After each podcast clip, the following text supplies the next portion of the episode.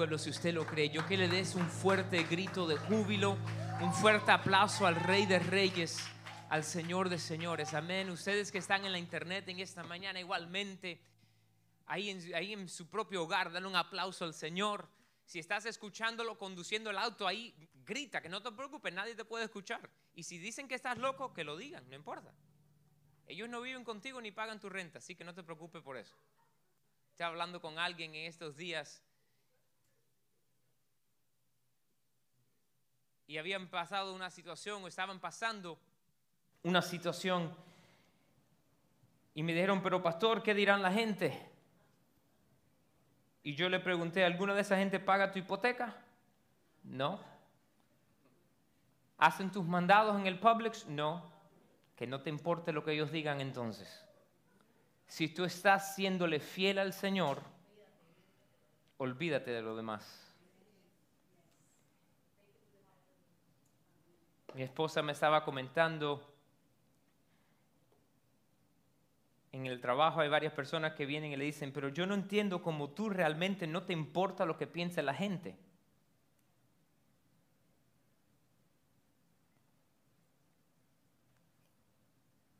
Y ella le contestó, yo no necesito estar aquí, estoy aquí porque Dios me dijo que estuviera aquí. Así que no tengo temor a decir lo que tengo que decir.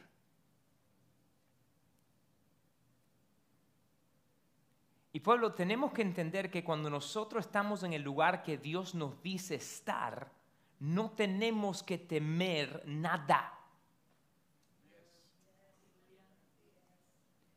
Y el mundo no entiende por qué tú no tienes temor en el medio de toda la incertidumbre. Porque mi Dios es más grande y más fuerte porque no importa lo que yo vea con mis ojos naturales, sé que mi Dios está ahí. Porque no importa lo que yo sienta, yo no, vivo, no vivo mi vida por sentimiento, sino que vivo mi vida siguiendo la palabra de Dios. Y ahí hay una libertad que viene sobre uno, porque la dependencia no está en hombre, sino en Dios y en quién estamos confiando o en qué estamos dependiendo. Y confiando en Dios, sabemos, escúchenme, ustedes allá en casa igualmente, cuando tu confianza está plenamente en Dios, podemos confiar y estar en paz. Porque la paz proviene de Dios no depende de circunstancias. El mundo ve paz o dice hay paz cuando no hay problema. Pero la paz de Dios no es que no hay problema, sino que en el medio de cualquier circunstancia Él está presente y sabemos que no abandona, no ha abandonado y no abandonará. No abandona, no ha abandonado y no abandonará. No sé para quién es eso en esta mañana, pero quiero que lo recibas. Dios no te ha abandonado y no te abandonará. Sigue adelante. Como ese coro bien viejo que firmes y adelantes, huestes de la fe. As an old one. Ustedes dicen, pero ¿cómo el joven ese se conoce esa canción? Abuelita Andrea.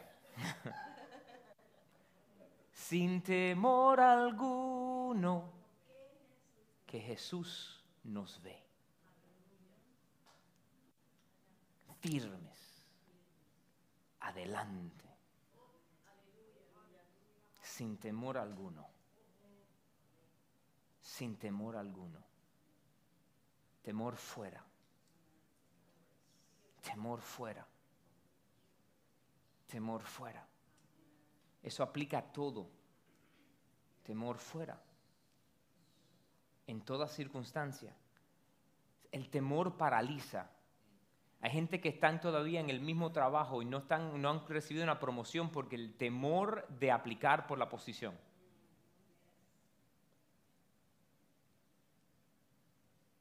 El temor a ser rechazado. El temor a que me digan no.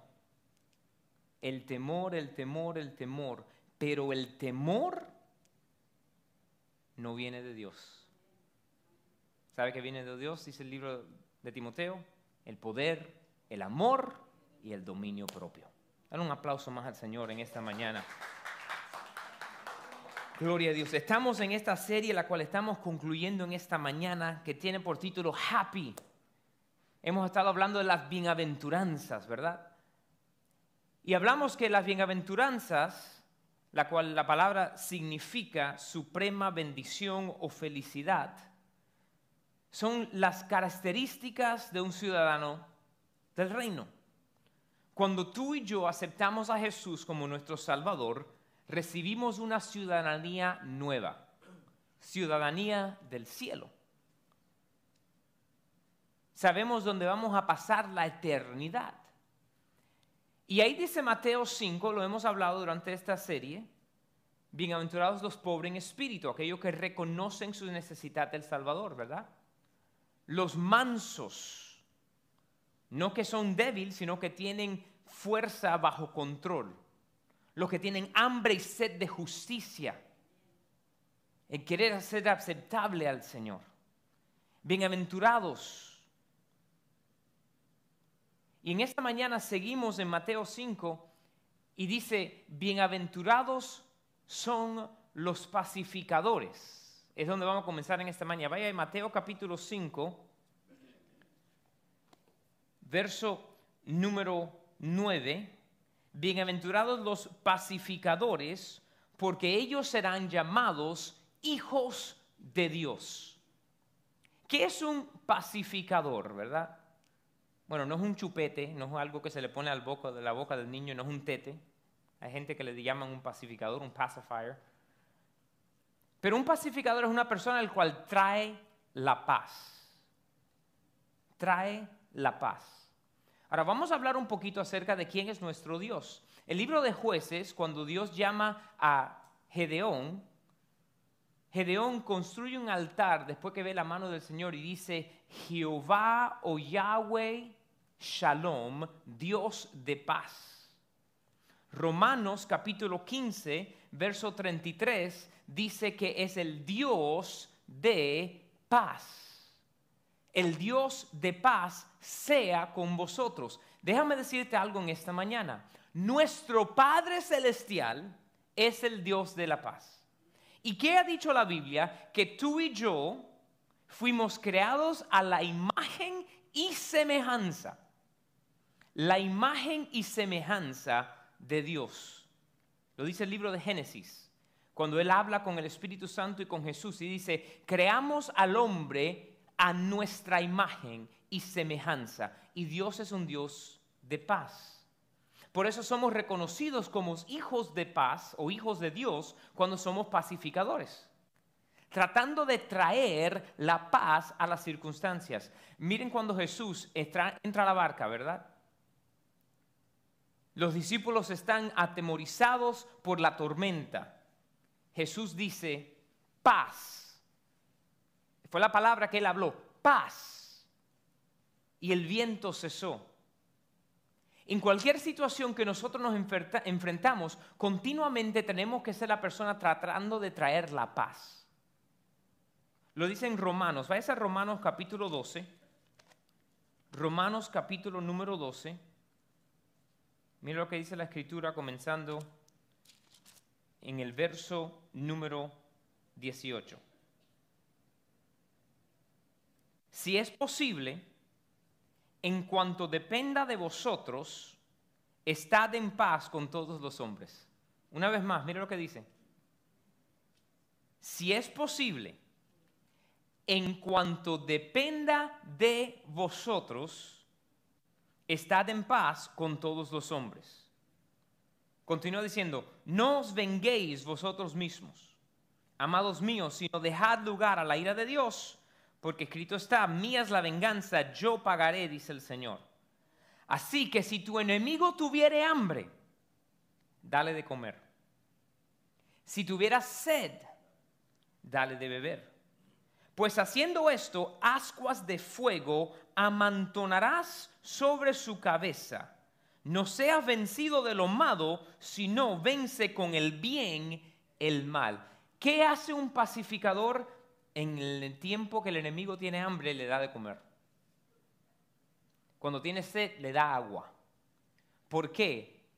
Porque el pueblo no puede depender de nosotros. Es más, yo lo anoté de, de esta manera. La falta de paz no debe ser por nuestra cuenta.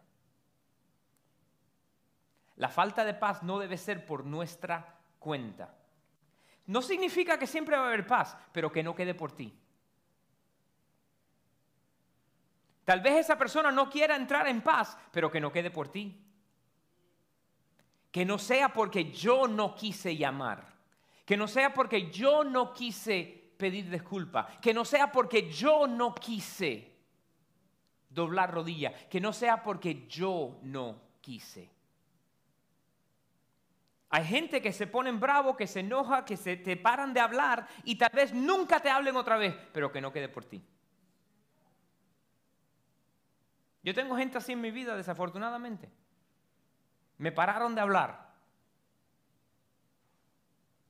Algunos de ellos por más de un año yo traté de vez en cuando mandar un mensaje con algo para que no quedara por mí. Decisión de ellos, no por mí. Porque yo tengo que poder estar limpio delante del Señor. No como pastor, como cristiano. Es más, el libro de Mateo aún dice que si tu hermano tiene algo contra ti y tú estás en camino a dejar tu ofrenda, déjala en el altar. Ve y arregla cuenta con tu hermano. En otras palabras, que no quede por ti. Cuando no quedó por ti, tú puedes estar feliz. Yo le dije una historia hace unos años atrás, cuando no éramos pastores de jóvenes, mi esposa y yo, una muchacha del grupo de jóvenes que por una razón, yo, hasta el día de hoy no sé por qué, pero ella se enojó con nosotros. Y pasaron años, y unos años después nos envió una carta diciéndonos que nos perdonaba.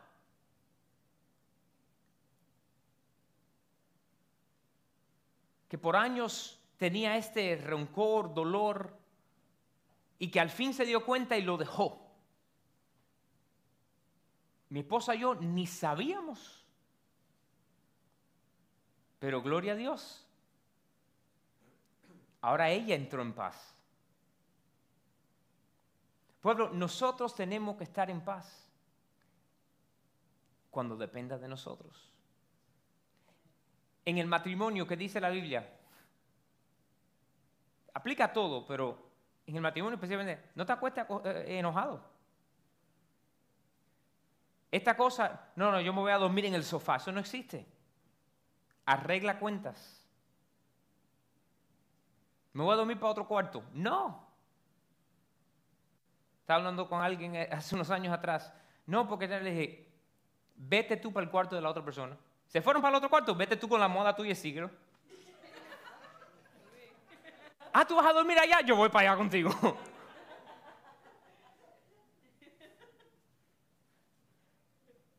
que no quede por ti. Que no quede por ti.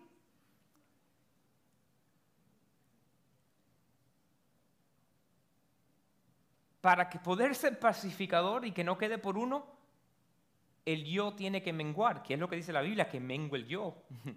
¿Por qué? Para que crezca el Señor. Esta cosa que muchas veces nosotros hacemos, de tener que probar que estábamos bien. No, no, pero es que Pastor José tiene que saber que se equivocó. Que para yo sentirme mejor. It doesn't work that way. Eso te roba tu paz. El tener que siempre estar correcto te roba la paz. No, que no quede por mí. Que no quede por mí. Dilo esta mañana, que no quede por mí. Lo siento en mi espíritu. Eh, y, mientras que estuve estudiando esta semana, en el día de hoy hay algunos de nosotros que tiene que llamar a alguna gente para que no quede por ti.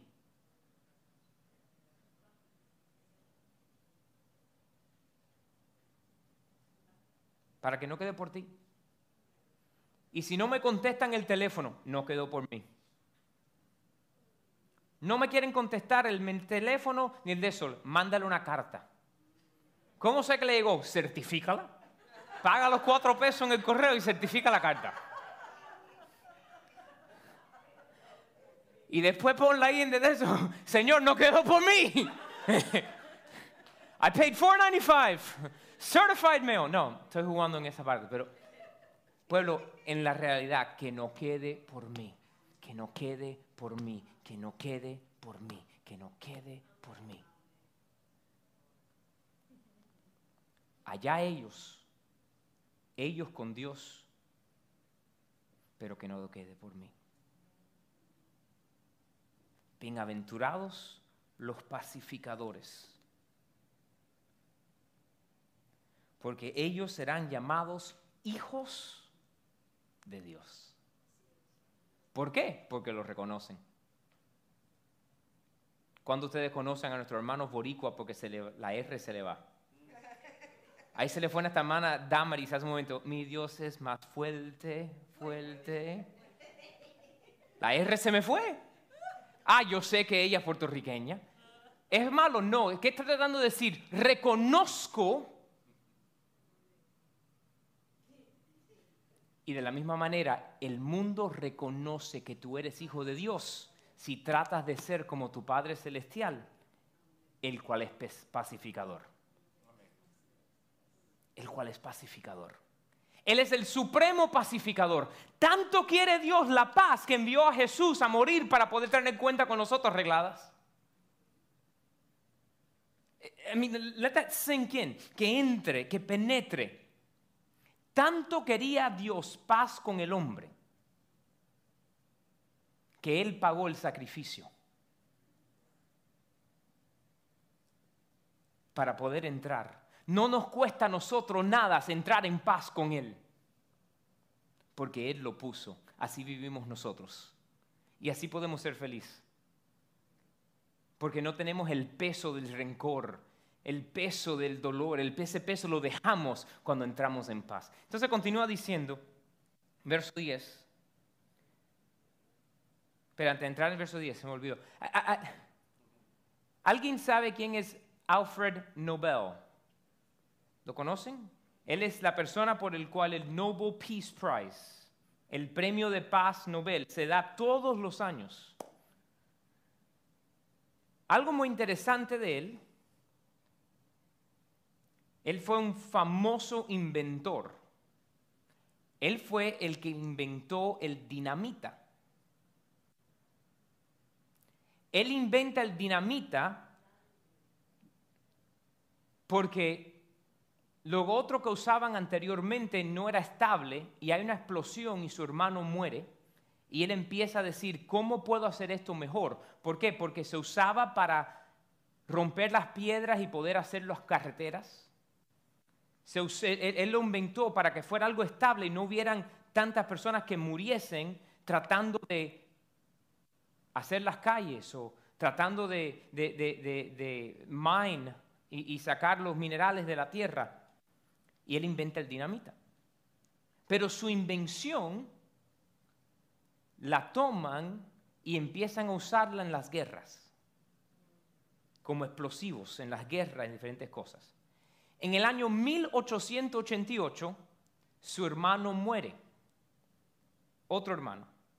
Y el periódico, en, el obituary, sale y ponen, muere Alfred Nobel, el padre de la muerte. El hombre que inventó la bomba para las guerras. Y así fue como lo fueron describiendo. Fue un error pusieron el obituary de él y él lo leyó y dijo, ¿cómo me van a conocer? No lo inventó para eso. Lo hizo para que fuera algo más estable y, mejor para poder construir las calles y las cosas, pero lo tomaron lo hicieron para mal y dijo, ¿cómo me van a conocer? Y cogió y fue y hizo eh, eh, eh, su, su su testamento, dejando millones de dólares en la fundación donde todos los años dieran un premio por la persona que está trayendo la paz. Y lo conocemos ahora como the Nobel Peace Prize, y si cuando versamos de Nobel pensamos del Peace Prize, y han, podido como que casi borrar esa mentalidad.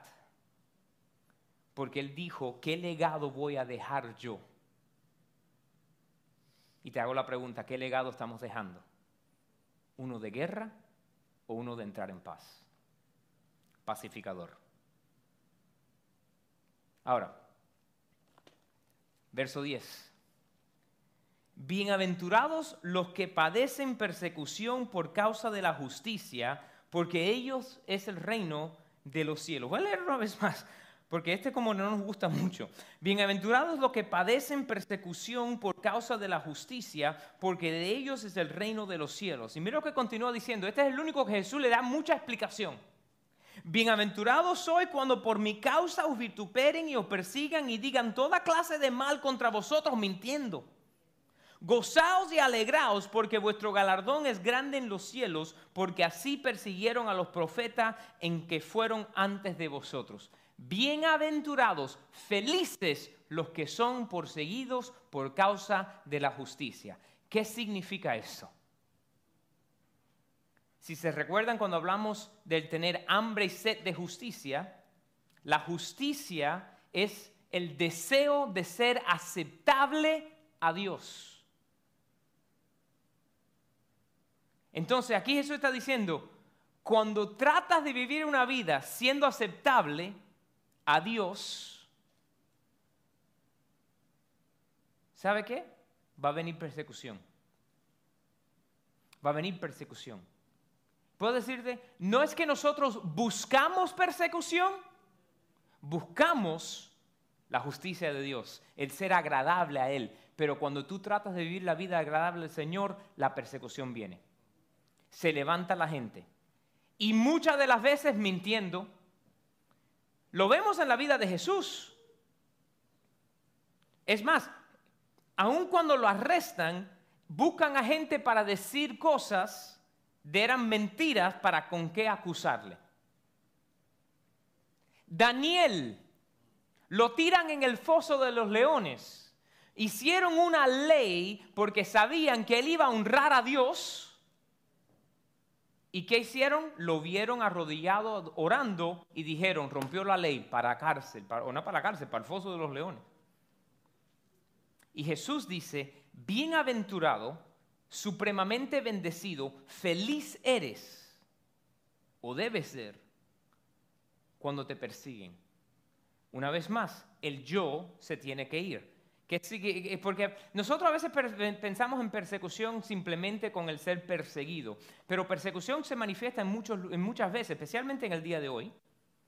No te invitaron a la fiesta. Ay, pero ¿qué hice que no me invitaron? Cuando tú llegas y quieres hacer las cosas correctas y ellos reciben esa convicción Persecución puede ser vista en el ser excluido. Si vemos alrededor del mundo entero persecución real, hay países donde te matan por decir que tú sigues a Jesús. En el día de hoy, año 2022, esto no es hay un cuento de no, no, en el año de hoy, si tú proclamas el Evangelio, lo hemos visto en este país, si se recuerdan hace muchos años atrás, lo que sucedió en el high school en Columbine, estos dos jóvenes que entraron, la pregunta que le hacían a mucha gente es, ¿crees tú en Dios o no? Ahí tenemos la historia de Rachel Scott. Le pusieron el revólver en la cara y le dije, di que tú no crees en Dios. Y ella dijo, yo creo en Dios. Y el chiquito la mató.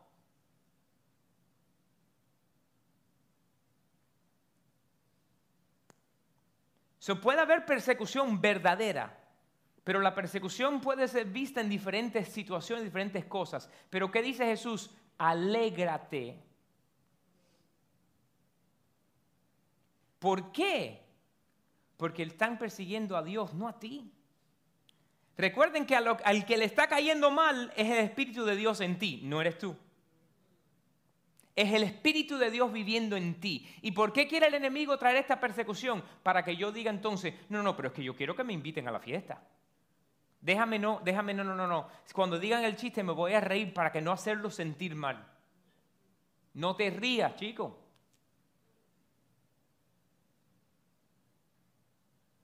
No te metas en lo mismo.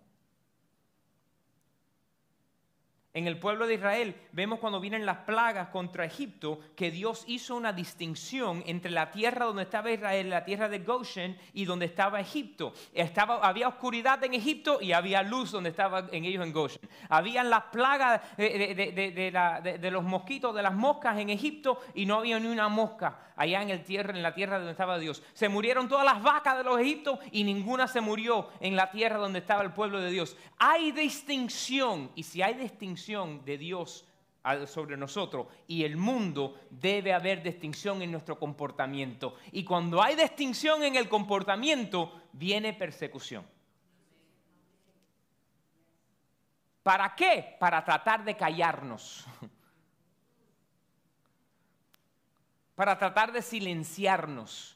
Oh, no hables. ¿Qué dice la gente? No se habla de la religión ni de las políticas. No, no. Habla del Señor. Y que no se te vaya ninguna oportunidad para hacerlo. Respetuosamente, honrando tu, em, tu, empleador, ¿no? No, no te digas, no, no, no, no pares de trabajar para estar predicándole a la persona, pero que tu comportamiento le predique. Tú eres el gerente, tú eres el dueño. Usa el tiempo como tú lo quieres hacer. Para que no caiga, eh, no, es que no haya la oportunidad. El enemigo trata de silenciarnos. Y entonces, una vez más, mira lo que dice el verso 11, lo explica bien. Bienaventurados sois cuando por mi causa os vituperen.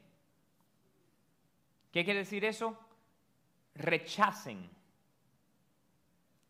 make fun of, se rían de uno.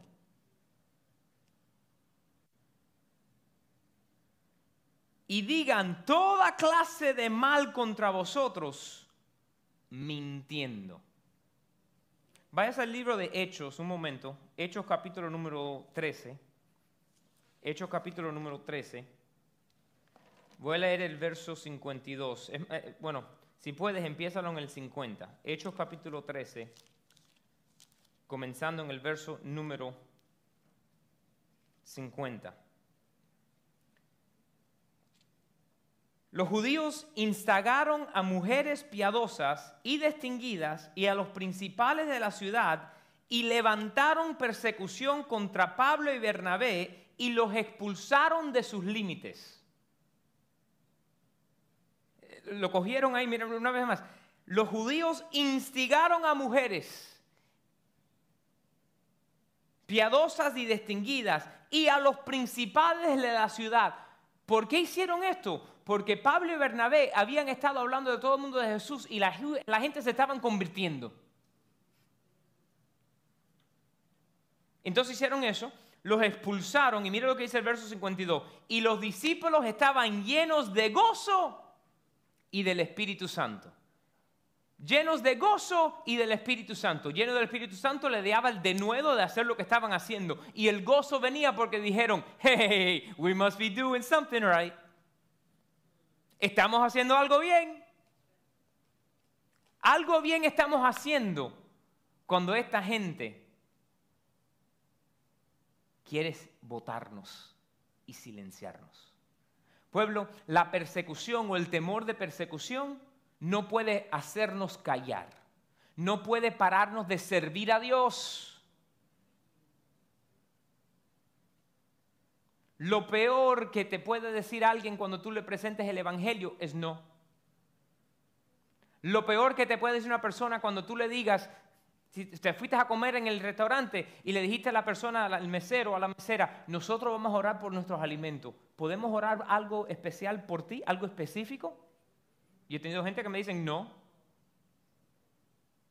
He tenido gente, es más, hace poco fui a, a reunirme con alguien. Y fuimos y nos sentamos en un restaurante.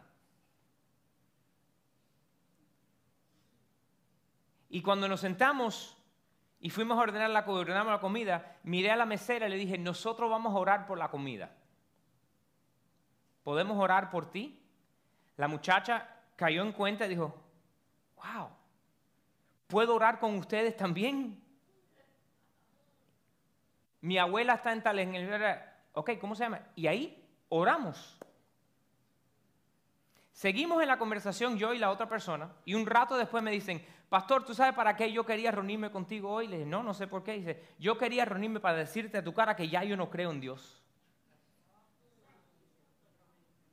A todas mis amistades, a todo el mundo le he estado diciendo, yo me voy a reunir con mi pastor hoy, esta semana, para decirle que yo no creo en Dios.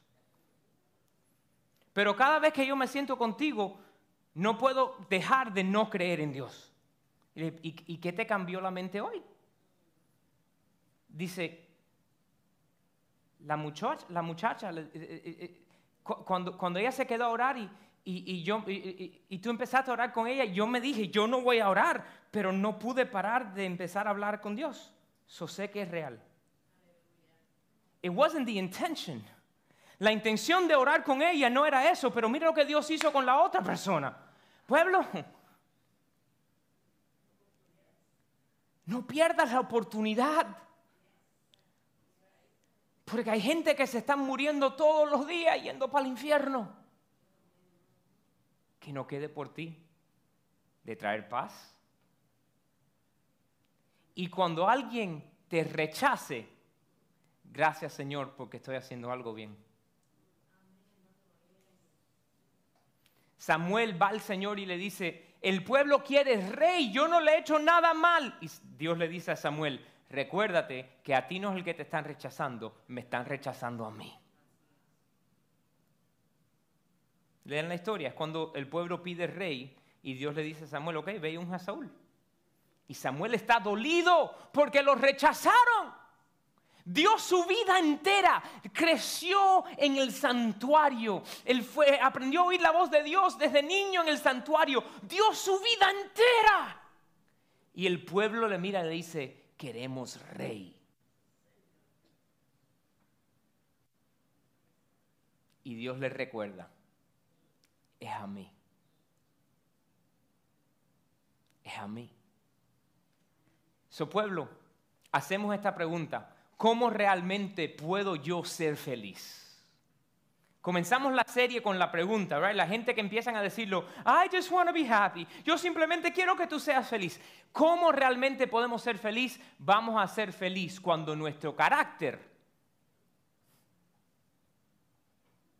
es el carácter de un ciudadano del reino. Somos felices cuando nuestro carácter refleja nuestra ciudadanía. Ahí es cuando somos felices. Cuando podemos tener el dominio propio y nuestra fuerza bajo control. Cuando mantenemos la mansedumbre cuando nosotros tenemos la hambre y sed de justicia, cuando somos misericordiosos, poniendo la misericordia en acción, cuando nosotros estamos viviendo una vida reflejando nuestro carácter, nuestro comportamiento, refleja nuestra ciudadanía del cielo, ahí es cuando nosotros podemos estar felices. No nos importa lo que dice la gente no nos importa lo que piensen, no nos importa lo como, como no, no, no nos importa nada que ser agradables y aceptables a Dios. Y eso nos trae una libertad y una felicidad que solamente proviene de Dios. Una vez más, somos felices cuando nuestro carácter refleja nuestra ciudadanía celestial. Pongámonos en pie.